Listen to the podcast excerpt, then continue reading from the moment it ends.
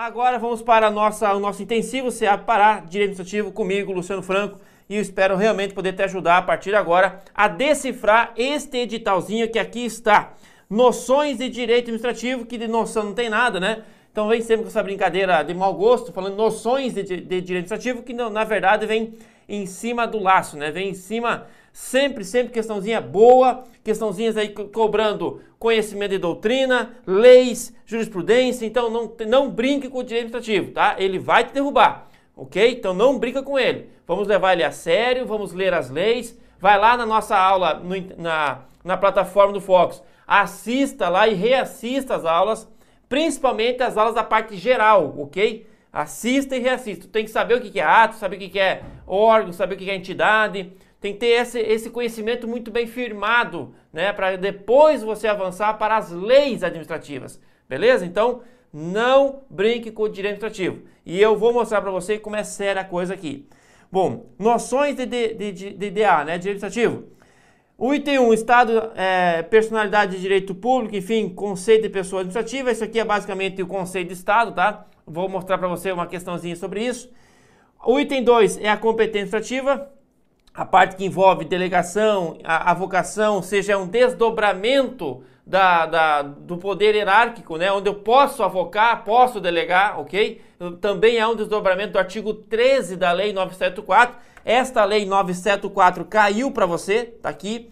Eu não sei porquê, porque é uma lei federal e caiu lá para um concurso estadual. Mas tudo bem, tá aí no digital, vamos estudar, né? E no item 3, basicamente, poderes, e aí cai todos os quatro poderes, né? Não, não, Obviamente que nós vamos dar ênfase no poder de polícia, porque geralmente vem poder de polícia para concurso de polícia. Então, vamos lá estudar um pouquinho mais o poder de polícia. A, a Dilmona, né, a centralização, concentração, enfim, a parte da organização da ADM pública não pode faltar, é uma matéria base para todo e qualquer concurso. Né? A, a, o item 4 e 5 se complementam, né? O item 6, o item 6 basicamente vai, tá, vai estar falando dos fatos e atos. Então, item 6, pessoal, eu julgo um dos mais um dos mais tensos, né?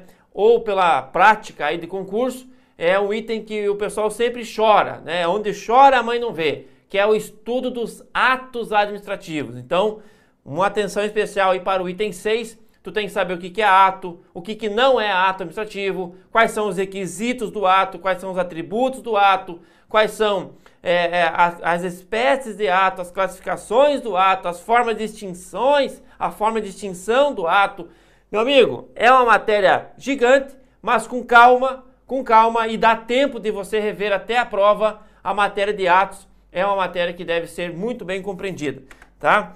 Ah, nós temos aí poder de polícia. Veja que poder de polícia é tão importante que chegou a vir até num tópico separado, né? Porque já tinha sido cobrado no item 3 o poder, a matéria de poderes, mas eles quiseram deixar bem claro qual é o tipo de questão que eles vão colocar na prova. É o poder de polícia, né? Veja que poder de polícia é um tópico de poderes, né? Mas eles tiraram a costela, né? Separaram a costela e vão com certeza absoluta colocar uma questãozinha de poder de polícia. Só só não vai saber disso quem não está assistindo essa aula, né? Mas enfim, responsabilidade civil do Estado, que é uma matéria que também volta e meia aparece no concurso, né? Em, em concurso de, de, de polícia. E agentes tem que saber a parte geral, tá? As espécies de agentes: agentes políticos, agentes administrativos, agentes em colaboração com o Estado, né? Os tais honoríficos, colaboradores, enfim, delegatários. Todos eles nós vamos estudar é, no nosso curso, obviamente, né? Mas eu vou resolver questões aqui com vocês hoje, tá? Item 10, a parte que envolve também servidores, né? É, o item 9 e 10 é, é idêntico, ou seja, um faz parte do outro. E aí começamos as leis, né? A lei de improbidade, recentemente alterada, e creio que virá a lei antiga, tá, pessoal? Porque ó, o edital do, da SEAP foi, é muito antigo, né? Então é um pouco mais anterior à alteração na lei. Com toda certeza a prova já está pronta, a prova já deve estar inclusive impressa, né? Então não teremos novidades aqui na 8429. Você sabe que ela foi alterada recentemente e, e é uma briga, né? Meu Deus, o que, que eu faço? Será que eu vou estudar a, a lei antiga, se é a lei nova, a lei antiga, a lei nova, a lei antiga, a lei nova? E aí ninguém sabe o que fazer, né? Mas enfim, eu coloquei uma questão da lei antiga, tá? E vamos ver então se, se a banca vai se comportar desse jeito, tá? Para mim, a, a, prova, a prova da CEAP vai vir a questão antiga, tá? Mas enfim, processo administrativo, lei 974, e a lei, essa lei aqui, pessoal, do item 13, é a lei, é uma lei muito pequena, tá? Uma leizinha tranquila de se, de se, de se ler e tal. Eu vou colocar para vocês no material da revisão, tá? A lei 8937 é uma lei do Pará. A lei 8937 é uma lei pequena, eu vou trazer ela bem resumidinha no sábado, não hoje. No sábado eu vou preparar ela e vou deixar ela prontinha para você, para ter aquele, aquela memória curta, sabe? Memória curta. E você vai olhar comigo essa lei, nós vamos ler essa lei no sábado e no domingo você vai matar a questão, tá? Beleza? Então vamos lá. É o que tem para hoje, moçada, ó, é o que tem para hoje. Nós temos 13 tópicos, tá? Basicamente, é, dois deles se repetem, né? Poder de polícia dentro de poderes e servidores dentro de agentes. Então, cai aí para uns 10, 12, 10, no máximo 11 tópicos. Bem tranquilo edital, é o, o Rami Rami, o M1A1, né? Que cai em todo e qualquer concurso. É, organização. Ah, opa, não caiu princípios, né?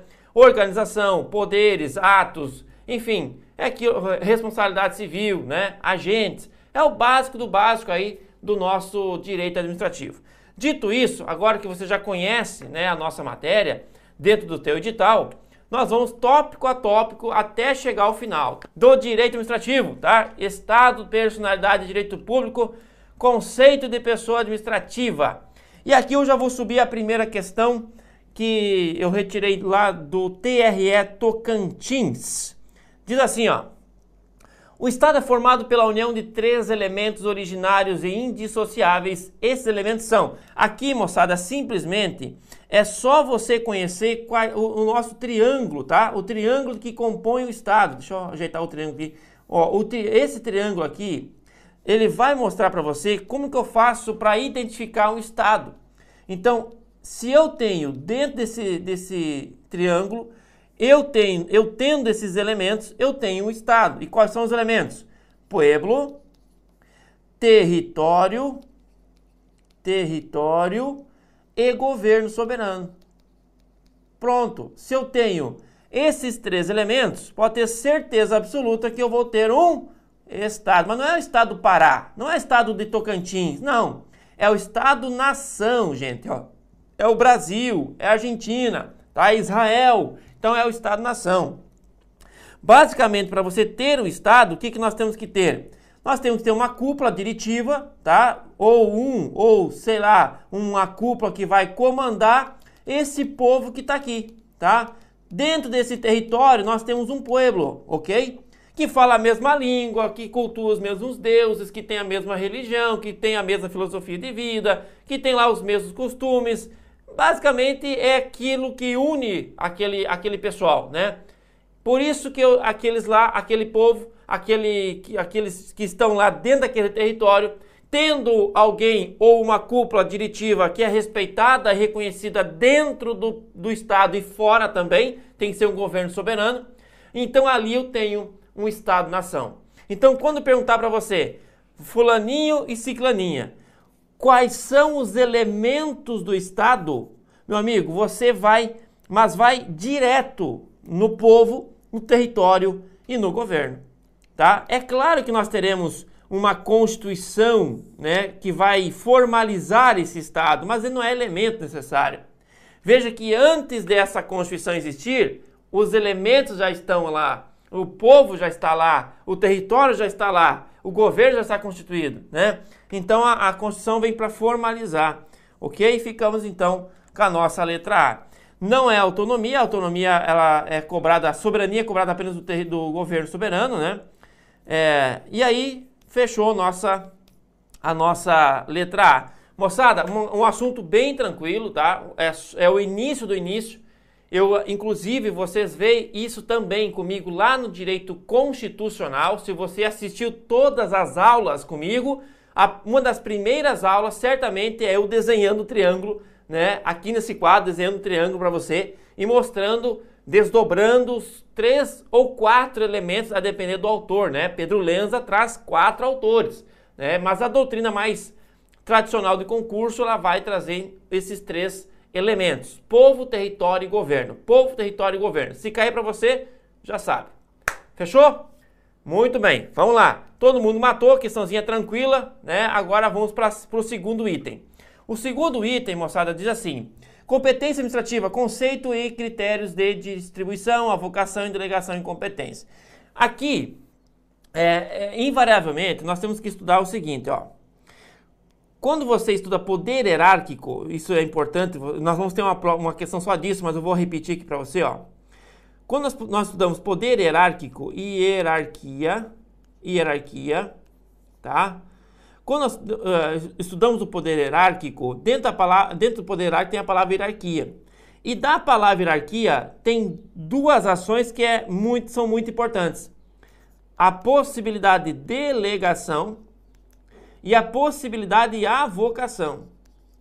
Isso você também vai ver onde, Franco? Você vê lá no artigo 13 da LPA. LPA. O que, que é o artigo 13 da LPA? Artigo 13 da Lei 974. É lá onde você vai ter a, a regra da delegação e as exceções, tá? As exceções. Então eu vou trazer para você aqui, ó, as exceções. Exceções onde eu não posso delegar, não cabe delegação, tá? Eu vou mostrar para você quais são as três situações que não cabe delegação, ok? Mas primeiro eu quero que você foque aqui, ó. O que, que é delegar? Delegar, pessoal, é quando você tem um exercício, a lei te dá a titularidade e você tem a possibilidade de exercer aquela função, aquela atribuição do seu cargo. Quando você delega, você está transferindo temporariamente para outrem, ou para o lado ou para baixo, a possibilidade desta pessoa executar o serviço, executar a tarefa, cumprir a missão. Tá? Isso é delegar. Só que quando você delega, você delega apenas o exercício da função. Você permanece titular. É por isso que nós, nós afirmamos que essa delegação ela pode ser tanto vertical, ó, ela pode ser tanto vertical ou horizontal. Então ela não precisa, né, é, de forma é, direta de uma hierarquia. Ela deriva da hierarquia, mas ela não precisa, tá? Ou ela pode ser de cima para baixo, ok? Ou para o lado, tá vendo? Então, basicamente, se cair assim para você, olha, é imprescindível ter hierarquia na delegação? Tu vai dizer, não, não é, não é imprescindível.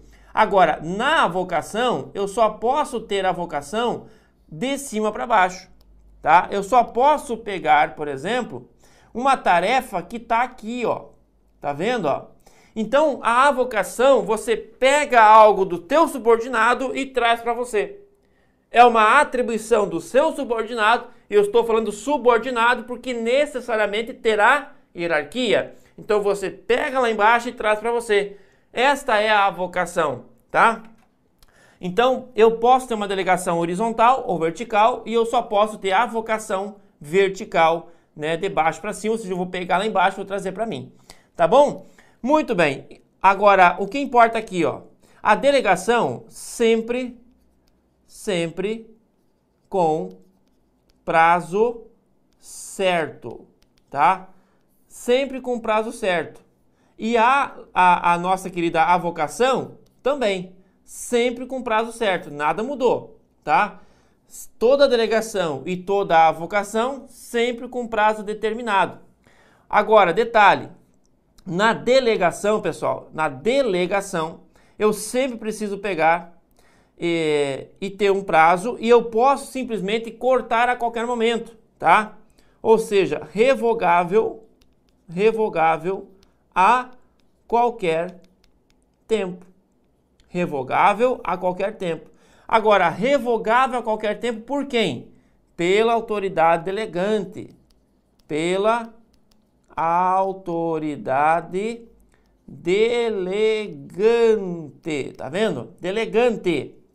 O detalhe: a responsabilidade é da autoridade delegada, tá vendo? Então a, a, responsabilidade pelo ato é de quem pratica gente boa. A, a responsabilidade de um ato delegado é do delegado, é de quem pratica, não do delegante. E, entendeu? Então, assim, a questão que envolve a avocação, isso aqui é o que mais cai, tá? Sempre por prazo certo, eles vão afirmar para você que a delegação é por prazo incerto e está errado. Ah, eles vão dizer que existe um prazo para que eu possa ah, revogar isso, na verdade, pode ser qualquer tempo. E eles vão dizer para você que a autoridade delega que delegou é responsável pelo ato. Isso não, é, isso não é verdade. Quem é responsável pelo ato é a delegada. E a única questão mais importante da avocação é a questão da exceção. Exceção. Ou seja, nesse caso aqui, pessoal, não se pode avocar ó, aqueles atos de competência, competência, competência exclusiva. Tá vendo? Eu não posso, de forma alguma, avocar, avocar atos de competência exclusiva, tá? Agora, quais são as exceções da delegação? Isso você vai encontrar lá no artigo 13 da LPA. Leia o artigo 13, tá? É a famosa cenoura, ou seja, a, as exceções onde eu não posso delegar, não cabe delegação, não cabe atos normativos, atos normativos, decisão de recurso administrativo, decisão de recurso administrativo, decisão de recurso administrativo não se faz delegação e também competência exclusiva. Competência exclusiva, tá? Então, essas três situações não cabe delegação. Como veio esta, este item 2, ele veio separado da matéria de poderes, eu creio que a questão também vai estar ali. Assim como a matéria de poder de polícia veio separado de poderes, muito provavelmente teremos uma questão de poder de polícia, tá? Então, atenção redobrada aqui com esta com esse assunto. Bom, dito isso, vamos lá para a nossa questãozinha. Ah, no que se refere ao Instituto da Delegação, no processo administrativo assinale. A delegação é medida excepcional que somente pode ser realizada por meio de autorização legal específica para cada ato. Por que, que essa questão está errada, o, o, meu querido professor? Porque a delegação, pessoal, é regra. Se a palavra que se a palavra fosse avocação, se a palavra fosse avocação, essa questão seria correta. Se estivesse escrito assim, ó, a avocação, ó, avocação. A avocação é medida excepcional que somente pode ser realizada por meio de autorização legal específica para o ato. A letra A estaria correta. Por quê? Porque a avocação é exceção. Já a delegação é regra. Ora, se a delegação é regra, eu só não posso delegar quando a lei proíbe. E quando que a lei proíbe? Artigo 13 da LPA. Eu não posso delegar recurso administrativo, ato normativo e competência exclusiva. Fora essas três situações, cabe delegação. Tá? Então a lei vai trazer as exceções, porque a delegação é regra. Logo está dizendo assim, ah, a delegação é medida excepcional que somente pode ser realizada por meio de lei. Não, está errado. Tá? A regra, a regra é delegar. Ok? Isso não vale para a vocação. Tá? Por isso que ela está errada. Bom, letra B. A delegação deve ser observada, deve, deve observar prazo determinado, não podendo ser revogada pela autoridade delegante. Você acabou de ver comigo, ó. Claro que eu posso revogar a qualquer momento. A autoridade delegante pode revogar a qualquer momento. Tá errada a letra B. Tá? Tá, tá errada a letra B. Beleza? Bom, letra C. É necessária uma relação de hierarquia e subordinação entre autoridade delegante e delegatária. Será que é necessário, é imprescindível existir hierarquia entre a autoridade delegante e a delegada? Responde para mim. Será que uma delegação só vai acontecer de forma vertical ou existe a delegação horizontal? Ei, fala para mim agora. Você que já sabe o conteúdo.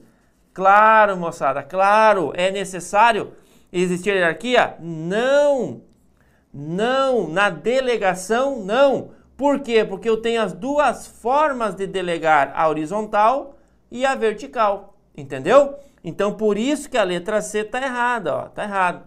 Nada, nada é por acaso, tudo, tudo é estudo.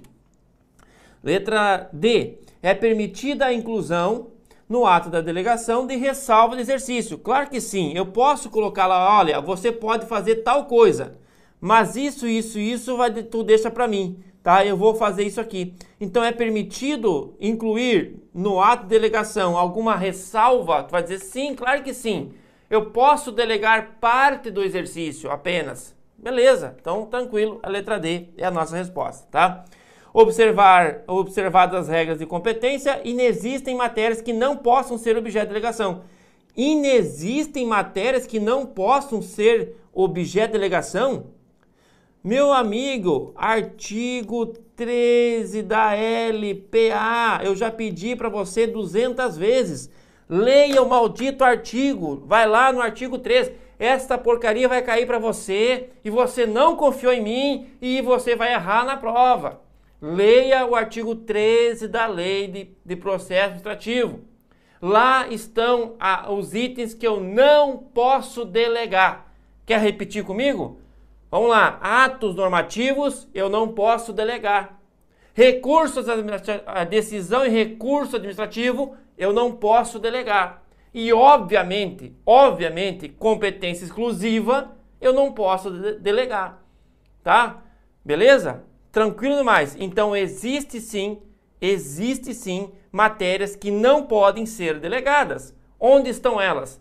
Na, no artigo 13 da LPA. Beleza? Muito bem. Ah, poderes. Bom, poderes aqui, pessoal, vou fazer um resumão.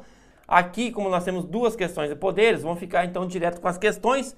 É uma questão de 2021, diz assim: a ouvidoria de um órgão recebeu várias reclamações de inconsistências na apreciação de determinado tipo de processo. Para análise da chefia, para análise, a chefia da unidade em que teriam ocorrido as falhas avocou, olha aqui, ó, a palavra-chave, avocou todos os processos que tratavam do assunto. Além disso, em um dos casos, julgou e deu provimento a um recurso administrativo interposto por um particular contra a decisão de um subordinado. Então ele julgou e deu através de recurso uma, uma decisão contra o particular. É, nessa situação hipotética, a chefia da unidade atuou com base no exercício de qual poder? Moçada, faz aquilo que eu falei para você. Ó. Quando você estuda poder hierárquico, hierárquico, qual é a palavra-chave do poder hierárquico? Isto mesmo. A palavra-chave do poder hierárquico é hierarquia.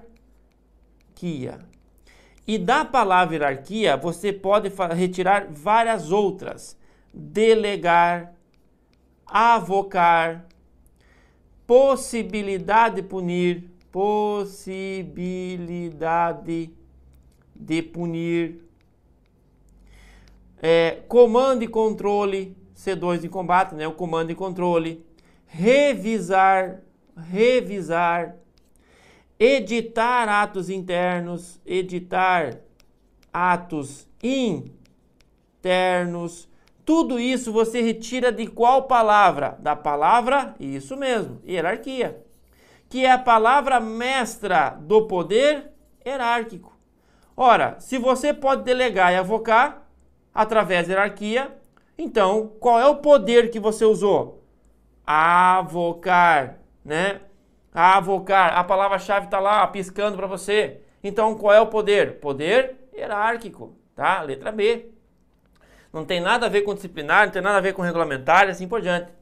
Então, quando tiver alguma coisa falando, ah, o chefe está organizando a repartição, poder hierárquico.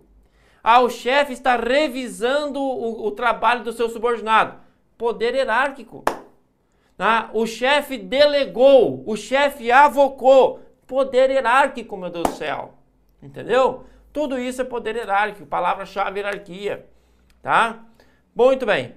Centralização, descentralização e, e aí o bicho vai pegar aqui.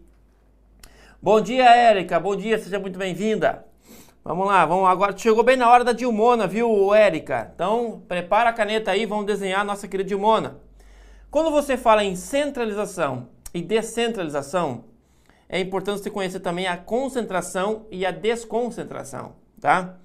Quando você está aqui na, na nossa Dilmona, ó, nesse caso aqui, você está diante de uma ADM pública centralizada e concentrada. Confere? Como você vai criar órgãos, você vai desconcentrar. Desconcentrando, desconcentrando, você vai criar órgãos, tá? Você vai criar, por exemplo, ministérios, departamentos, secretarias, delegacias, é, chefias. Vai criar órgãos dentro da estrutura do próprio ente, tá? Pois bem, quando você vai então descentralizar, você vai criar braços e pernas, tá? Algumas dessas entidades são de direito privado, ok? Essa aqui de direito privado. O que está abaixo aqui, direito privado. E o que, que está abaixo? Empresas públicas, sociedade de economia mista. E também podemos ter fundações públicas de direito privado. Exatamente, eu posso ter uma fundação pública de direito privado, tá? Pois bem, além disso, nós podemos ter então pessoas de direito público. Direito público. E quais são as pessoas de direito público? As autarquias e as fundações públicas de direito público, que nada mais são do que fundações autárquicas, não é? Bom, essa aqui é a estrutura básica. Quando você estuda centralização, a centralização ela pode ter vários órgãos, pessoal. Porque a centralização é uma gestão com vários órgãos. Não confunda centralização com concentração. Uma gestão centralizada pode ser feita com vários órgãos? Pode. Por que não? Eu moro no município aqui no Faroeste Caboclo, aqui no Faroeste do Paraná, que tem 5 mil habitantes. E aqui nós temos uma gestão municipal 100% centralizada. Nós não temos aqui entidades autárquicas, fundacionais, empresas socialistas. Por quê? Porque o município é muito pequeno, não comporta a criação de entidades. Então eu moro no município que só tem órgãos Secretaria de Saúde, Secretaria de Agricultura, Secretaria de, de Educação, Secretaria de Ciência Social, Secretaria de Obras e acabou. Entendeu? Então não confunda uma gestão centralizada com vários órgãos com uma administração pública concentrada com apenas um órgão. Entendeu? Então é difícil. Bom, nesse caso, vamos lá para a nossa descentralização. Quando eu não posso a fazer a gestão do município, do estado ou da União apenas com órgãos, então eu preciso criar entidades, que são novas pessoas jurídicas, ou de direito público, autarquia e fundação, ou direito privado, empresa pública, sociedade mista e também a fundação, tá? E aí você terá uma gestão descentralizada, ok? Muito bem. A partir de agora, então, vamos focar na nossa questãozinha. Cerca acerca dos órgãos públicos e dos institutos da centralização e da descentralização, assinale a opção correta. Os entes criados por descentralização, ó, descentralização, pessoal, cria entes. Descentralização cria entidades, ó. Pega o bizu, tá? Descentralização cria entes, entidades, tá? Os entes criados por descentralização permanecem hierarquicamente subordinados ao órgão. Não há essa subordinação, ok? Não há subordinação, há uma mera vinculação. A palavra correta é vinculação, ok? Então não há subordinação. Está errada a letra A. Letra B.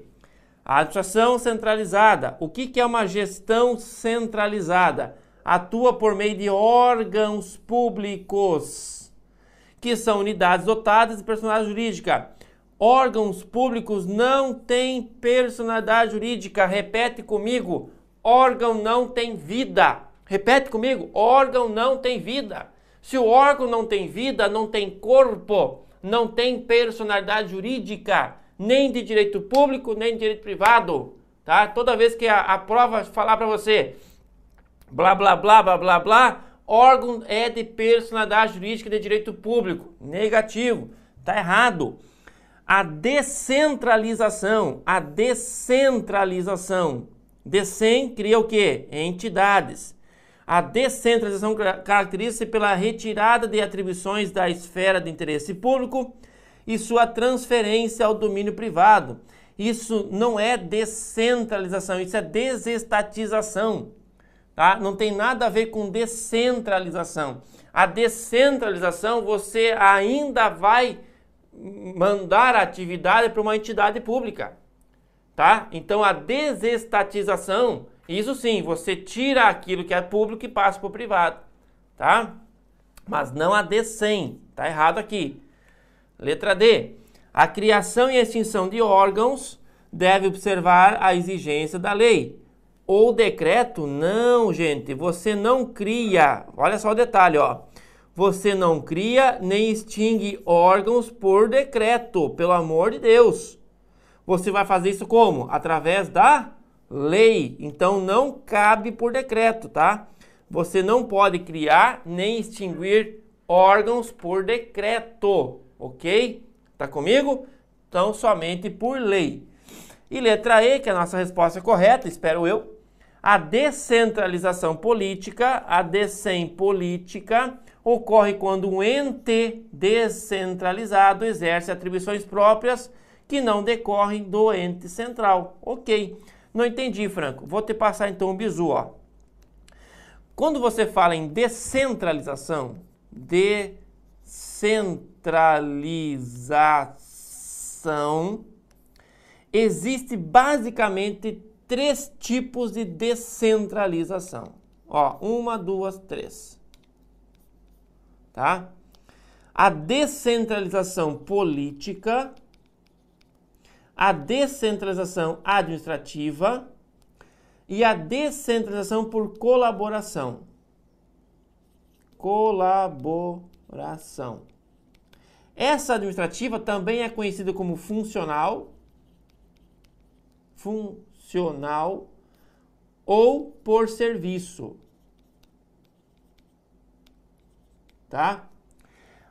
O que, que surge da descentralização é, política? Aqui surge o que nós chamamos os de entes. Entes. Ou ADM pública, ADM pública direta. Direta. Quem são? Quem são os entes que têm personalidade jurídica, que é a ADM pública direta? Isto mesmo, União, Estado, DF e municípios. Da descentralização administrativa funcional por serviço, surge as entidades. Quais são as entidades? Autarquias, fundações, empresas e sociedade economia mista. E da onde e o que, que é essa, esse tal essa tal descentralização por colaboração. Aqui, pessoal, nada mais é do que um repasse, né, para empresas privadas daquela, daquela, daquela atividade ou serviço. E aqui surge a famosa CPA, ou seja, concessão, permissão e autorização, tá? Então, pode cair qualquer uma para você. Descentralização política, criação, então, oriunda diretamente da Constituição Federal, a descentralização administrativa, ou a descentralização por colaboração, tá? Fechou? Próximo item. A pública direta e indireta, você já viu comigo, então vamos direto para a questão, né? Determinado governador pretende que sejam criadas uma nova autarquia e uma nova empresa pública. Ora, a autarquia, pessoal, é criada diretamente por lei. Criada por por lei. Então a criação da autarquia é diretamente por lei, tá? Lei. Lembre-se disso, a criação da autarquia diretamente por lei. A criação da empresa pública, ó, a criação via autorização legal. autorização legal. Perfeito? Então toma cuidado aí que é uma diferença. Nessa situação, são necessários. Veja que você quer fazer o quê? Quer criar uma autarquia e quer criar uma empresa, tá? O assunto é criação. Pega o bizu. Bom, nessa situação, o que, que nós temos? Duas leis específicas, uma para a criação da autarquia e outra para a criação da empresa pública. Você não cria a empresa pública por lei, você autoriza a criação. Lembra? Você autoriza a criação. Já a autarquia você cria por lei, né? Então, você não cria, como diz a letra A. Letra B, uma lei específica para criar autarquia. Opa, uma lei para criar autarquia. Outra para autorizar a, a instituição da empresa pública. Opa! E aí, certo? Então, uma vai simplesmente criar a autarquia, a outra vai autorizar a criação. Olha que maravilha. Questão letra B, perfect, tá? Isso mesmo. Letra C, uma lei específica para a criação da empresa pública e outra para autorizar a autarquia? Negativo. Aqui ocorreu o quê? A velha técnica da inversão. Trocou tudo, tá tudo errado. Letra D autorizações legais da norma geral acerca da nova organização da administração pública estadual, não havendo necessidade para a criação de, de nenhuma das entidades ser feita por lei. Tem que ser feita por lei, ou pela autorização legal ou por criação diretamente por lei. Duas leis específicas, uma para autorizar a criação da empresa pública e outra para autorizar a criação da autarquia. Você não autoriza a criação da autarquia, você cria diretamente a autarquia. Tá bom? Muito bem. Então ficou a letra B, é a nossa resposta correta, tá? Vamos lá então, questão 6, ou item 6, né? Vai falar aí de atos administrativos. Eu vou direto aqui para a questão, pessoal, pelo nosso tempo, e aí no sábado eu vou falar um pouquinho mais sobre atos, tá? Prometo para você. Muito bem. Ó, TRE de São Paulo deve estar chegando, né? Então, fizemos um grande evento em São Paulo, presencial, né, em 2017. Deus quiser, vamos estar em São Paulo, né, para mais esse concurso. Vai sair TRE São Paulo, o maior TRE do mundo, né? Vai lá em São Paulo. Foi em 2017, foi um grande evento. Se Deus quiser, vai voltar aí os concursos tribunais eleitorais. Pois bem, determinada indústria protocolou no órgão competente requerimento para obter licença. Então, olha só, ó, o ato, ó, licença para a fabricação de produtos, por ter comprovado atendimento dos requisitos legais a indústria foi registrada pelo poder público e recebeu a licença. Nessa situação hipotética, a licença pode ser classificada como? Bom, moçada, a licença, veja que é uma questão que já está exigindo você um conhecimento um pouco mais aprimorado que a classificação, tá? Não confunda com as espécies, tá? Ato normativo, ordinatório, tá? isso aí são espécies, né? Sancionatórios. Aqui estão pedindo para você uma classificação. Então, a classificação da licença é um ato de autorização? É um ato discricionário? É um ato complexo? Ou é um ato vinculado? Qual que é a grande diferença de uma licença para uma autorização? A autorização, pessoal, é discricionária. Ou seja, mesmo que você preencha todos os requisitos para ter porte de arma, a PF pode negar para você porque a, a, a, o porte de arma é uma autorização, entendeu? Então a autorização é um, é um ato precário, discricionário. Por mais que você preencha os requisitos legais, você pode ter negado o seu pedido. Exemplo, porte ou posse de arma. Ponto. Agora, a licença é um ato vinculado. Então, a licença passa a ser um ato vinculado e, sendo um ato vinculado, você preenchendo todos os requisitos legais, o Estado precisa lhe conceder.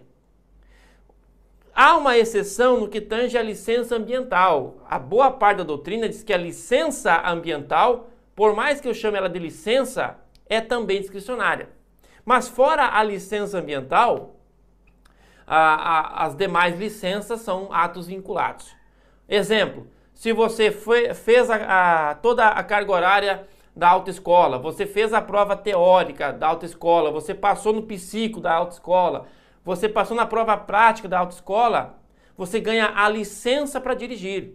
Então a, a, CNH, ao contrário do porte de arma, posse de arma, a CNH é uma licença que você preenchendo os requisitos, o Estado tem que lhe conceder, tá?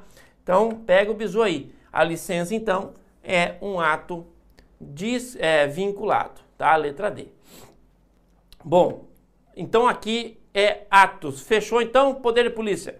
Moçada, o poder de polícia, no sábado, eu vou jogar vocês tudo pro sábado, tá? Vocês aí da, da, CEAP, da CEAP Pará, você vai fazer a prova domingo, não deixa de assistir a minha aula, todas as aulas, né? Mas a minha aula começa às duas horas da tarde e nós vamos até o fim, tá? E eu vou revisar todos esses itens um por um. Você vai gabaritar direito administrativo lá na tua, na tua prova, eu prometo.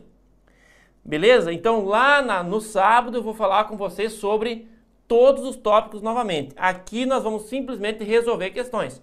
O exercício do poder de polícia, né? Que é a questão da, da prova. A tua prova vai cobrar esse poder, tá? Eu vou a pé, eu vou a pé do Paraná até o Pará. Se não cair poder de polícia na, na SEAP. Eu tenho certeza que vai. E olha que eu não fiz a prova, hein? Vamos lá. O exercício do poder de polícia é, letra A, restrito aos órgãos de segurança pública discriminados na Constituição Federal. Será que o, somente órgãos de segurança pública pode exercer poder de polícia? Não confunda poder de polícia administrativa com órgãos de segurança pública. Não tem nada a ver.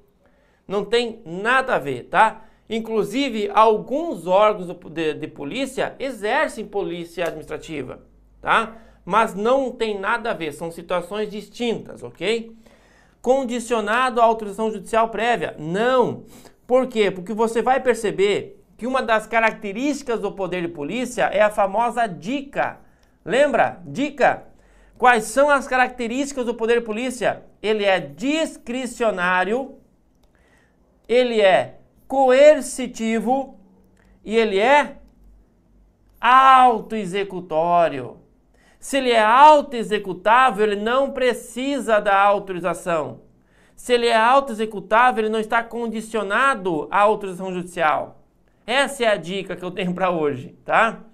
Letra C, insuscetível de controle judicial. Pelo amor de Deus, né? Toda vez que falar para você que não vai caber controle, tá errada a questão limitado à prática de atos concretos, não podendo se dar por meio de atos normativos. Tem certeza disso? Eu posso sim. É claro que a regra são atos concretos. Pode, não pode, pode, não pode, pode, não pode. Agora, é muito normal, pessoal, nós temos o que nós chamamos de normas, normas de polícia, ordem de polícia, legislação de polícia. Então a prática se dá também por atos normativos, bem como atos concretos, tá? Então esse não aqui torna errada a questão. Letra E, cabível tanto por meio de determinações de ordem de polícia, quanto por consentimentos de pedidos feitos à administração pública, tá? É, famo é o famoso ato de consentimento ou ordem de polícia. Fechou? Muito bem. Mais uma questãozinha foi para conta Responsabilidade civil do Estado. O que, que nós temos de responsabilidade civil do Estado? Acerca da responsabilidade civil do Estado, julgue. A teoria adotada no Brasil sobre a responsabilidade civil do Estado é a teoria da culpa administrativa. Opa, esse item 1. Será que a teoria da culpa administrativa foi adotada? Vamos ver. É, quem mais? Se determinado agente público nessa qualidade causou dolosamente um dano a terceiro, então é facultado a este propor ação diretamente contra o agente. Será que o, o você pode entrar com ação diretamente contra o agente? É facultado a isso? Não sei, hein? Letra número 3. Nas causas em que o Estado for condenado por ato de agente, este poderá responder regressivamente, a chamada ação regressiva, de maneira subjetiva, tá? Então, o agente vai responder de forma subjetiva perante o Estado. Bom, do item 1, 2 e 3, quais, quais estão corretas? E aí, sabe? 8B? Isso mesmo, 8B. Apenas o item 3, tá? Por quê? Olha aqui, ó. Quando o item 1 fala ah, que a teoria adotada no Brasil é a teoria da culpa administrativa, ela está errada, né? A teoria adotada recentemente no Brasil é a teoria da responsabilidade objetiva. Objetiva, né? E essa teoria, ela se baseia na teoria do risco administrativo, tá? E não da culpa administrativa. É, esse é o grande erro, né? Então a, a número 1 está errada. Número 2. Se determinado agente nessa qualidade cometer ato terceiro, olha o desenho, olha o desenho que eu vou fazer para você, ó. Esse é o terceiro, tá? Tício. E é, esse aqui é você, Caio, né? E você trabalha para o Estado, que é um, ele, o Estado blinda você. Você está dentro de uma cúpula, não é? Só que você, agente do Estado, pratica um ato ferindo os direitos de Caio. Tá vendo, ó? Aí eu te pergunto, Caio pode entrar diretamente contra você ou Caio precisará entrar contra o Estado? O STF disse que esta manobra não existe. Por quê? Porque a responsabilidade contra uma pessoa é subjetiva. E a teoria adotada nesse caso é a teoria objetiva. Então aqui você vai entrar contra o Estado baseando na teoria objetiva. E o Estado, aí sim, meu amigo, o Estado que vai pagar os danos para Tício, pagando os pila para Tício, irá buscar esses mesmos pilas regressivamente contra você. Aí sim, você irá responder de forma regressiva com base na teoria subjetiva, né? Então o Caio não pode entrar, não tem essa faculdade. Tudo bem que nós temos o STJ que, que defende essa tese, a doutrina então nem se fala, né? Princípio da celeridade processual, enfim, Agora, o que, que tu vai levar para a prova? A decisão do Supremo Tribunal Federal. E o Supremo, ele entende assim, tá? Fechou? Então é desse jeito. Número 2, então, tá errada porque não há essa faculdade. A número 3 está perfeita, né? Já narrei para você. Então ficou a letra B mesmo, tá? Fechou? Bom, agentes públicos, o que, que nós temos aqui?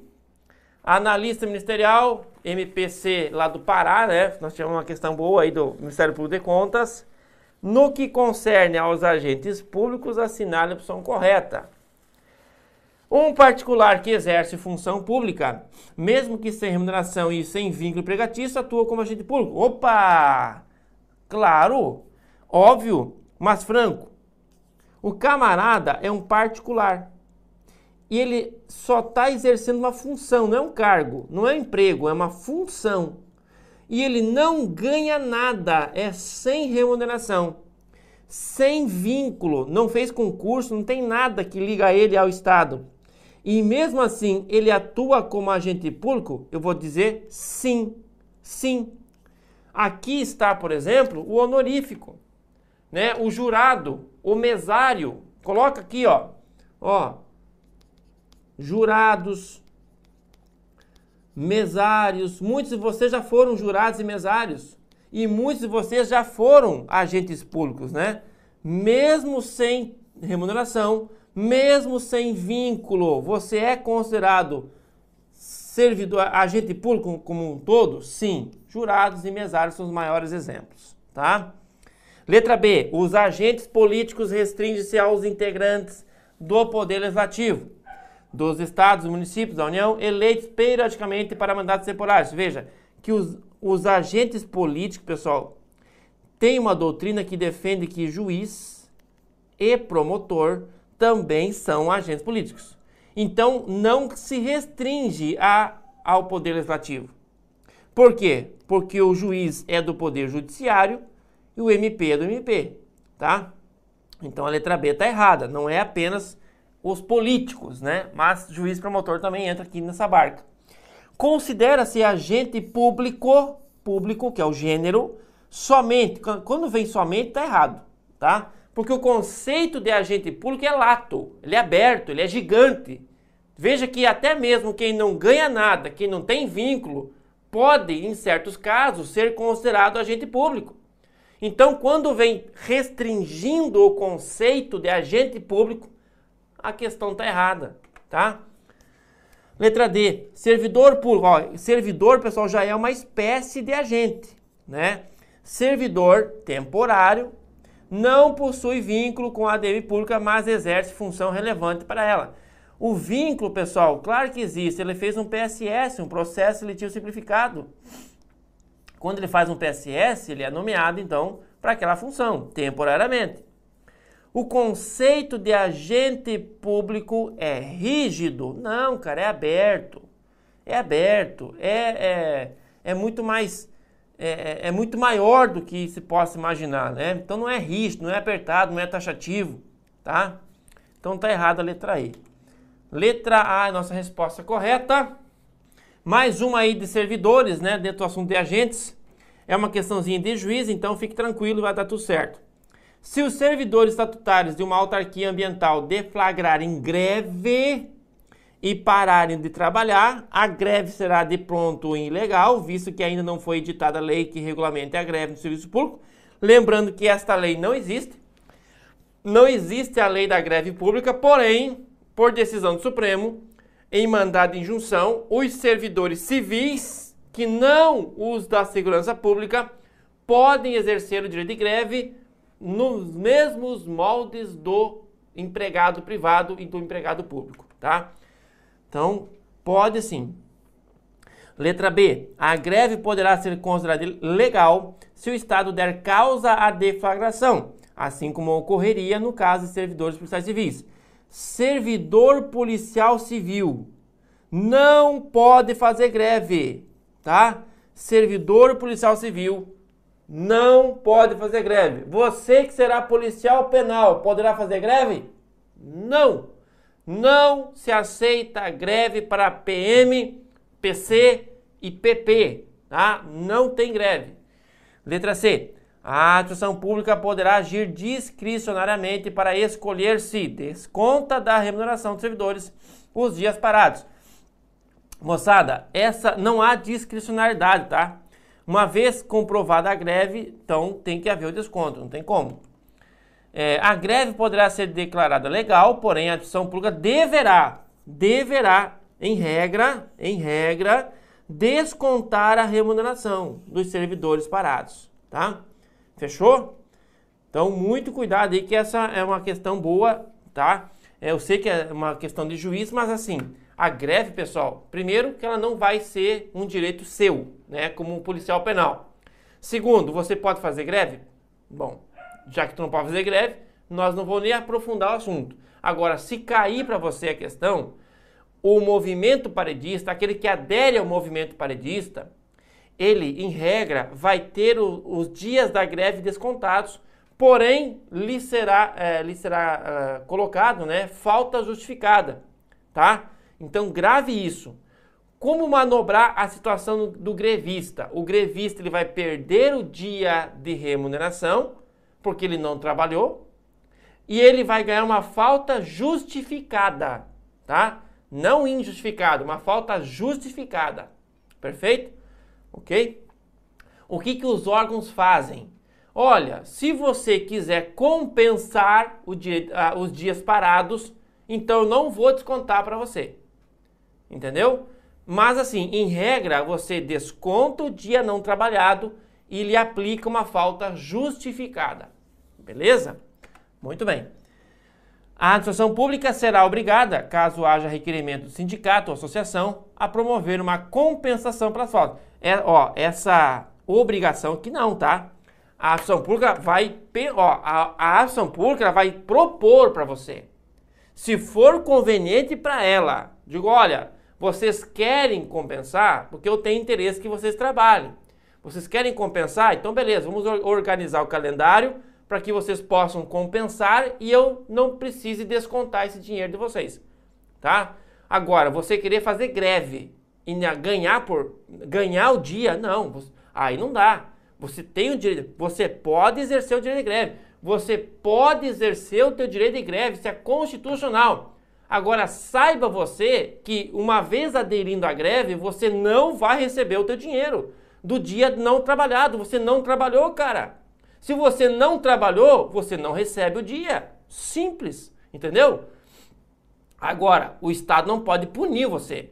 O Estado não vai te dar uma falta injustificada.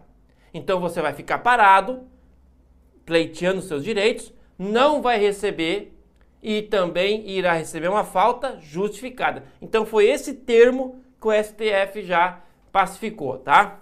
Beleza? Muito bem. Letra D, a nossa resposta. Bom, aí está a questão antiga, questão lá da Cefaz RS, né? Constitui ato de improbidade administrativa que importa enriquecimento ilícito ao ferir vantagem patrimonial indevida em razão do exercício de cargo, mandato, emprego ou função. Uma atividade da ação pública direta e notadamente. Aqui ele copiou basicamente o artigo 9 o antigo artigo 9 que fala do enriquecimento ilícito, tá? Sempre quando você tiver ao ferir, receber vantagem patrimonial indevida, é artigo 9 é enriquecimento ilícito. Isso é fato, tá?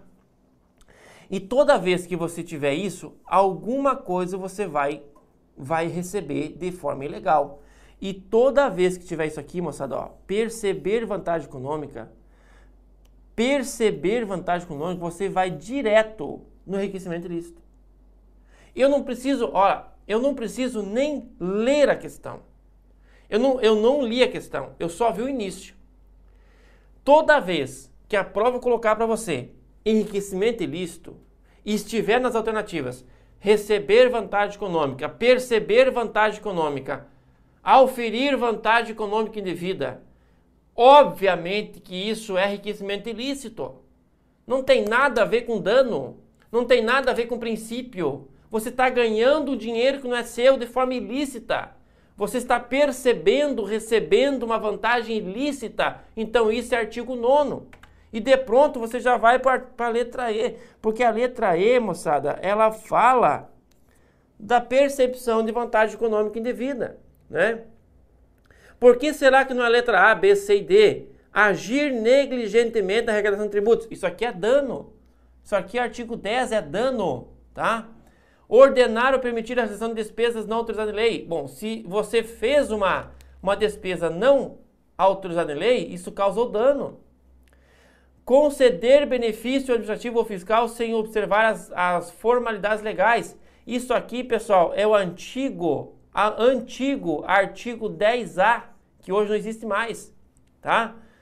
A letra D, permitir aquisição locação de bem por preço superior. Ora, você está locando, locando ou comprando um bem por preço superior ao mercado. Isso aqui é dano.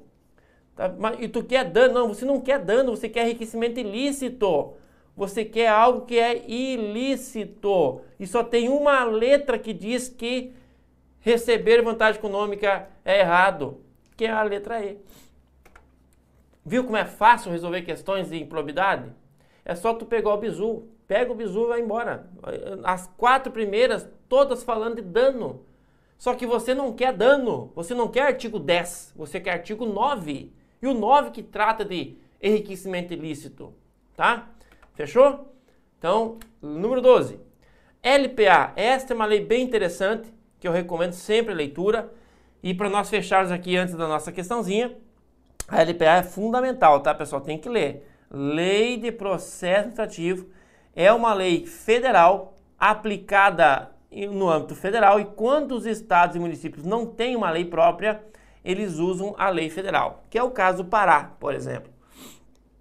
Bom, de acordo com a lei 974, que regula o processo administrativo no âmbito federal, né? E por isso que eu, eu acho um pouco estranho, porque a, a 974 é uma lei federal, ela não, não foi feita para estado, não foi feita para município, mas tudo bem, né? Geralmente é, vem, vem sendo cobrada no âmbito estadual, municipal, mas a LPA, repito, ela é uma lei federal, tá? Entre outros assuntos, os direitos e deveres dos administrados e da administração pública assinados são correta. Letra A.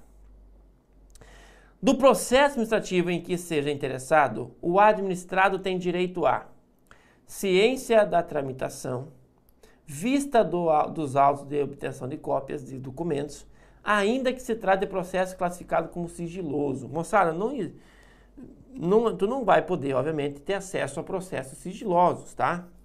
A não ser que tu seja parte, tá? Ok? Parte, não interessado. Beleza? Certo ou errado?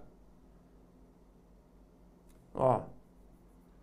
Interessado igual parte aqui. Se interessado for igual parte, aí sim. Vou colocar a pontinha aqui. A ação pública tem o dever de motivar suas decisões de forma explícita, clara e congruente, não podendo fazê-lo mediante simples declaração de concordância com fundamentos de pareceres anteriores. Veja, se existe grandes demandas ou a demanda repetitiva, você pode tranquilamente fazer fundamentar a sua decisão em cima de um parecer anterior, tá? Então, decisão X de acordo com o parecer da página tal, né? Decisão Y de acordo com o parecer da página tal. Então, eles vão colocando referência, entendeu? Então, pode fazer. É...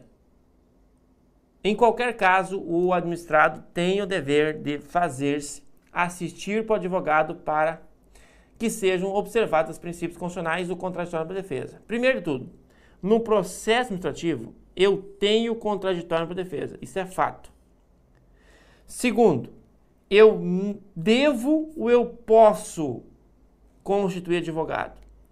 Cuidado, hein? Porque o advogado, pessoal, no processo administrativo, ele não é necessário. Vide súmula vinculante do número 5 do STF, lembra? Então, muito cuidado aí com a súmula vinculante número 5 não obriga a constituição do advogado no PAD, muito menos em qualquer outro procedimento, tá? Letra D. Até agora estamos ficando com a letra A, hein?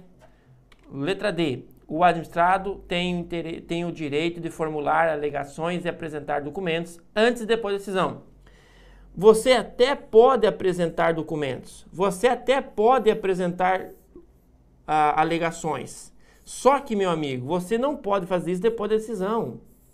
Você só vai poder, só vai poder alegar ou apresentar documentos antes da decisão e não depois, tá? Então, isso cabe antes da decisão e não depois, beleza? E letra E. A, a, a pública tem o dever de emitir decisão decisão nos processos ativos, mas não está obrigado a manifestar suas reclama sobre as reclamações dos administrados. Tanto as reclamações quanto os processos, né, devem ser fundamentados e devidamente respondidos. Então, como está dizendo que não, ficamos de fato com a letra A. Desde que você coloque o interessado como parte, você pode então ter acesso a processo sigiloso, tá? Fechamos a letra A então. Fechou?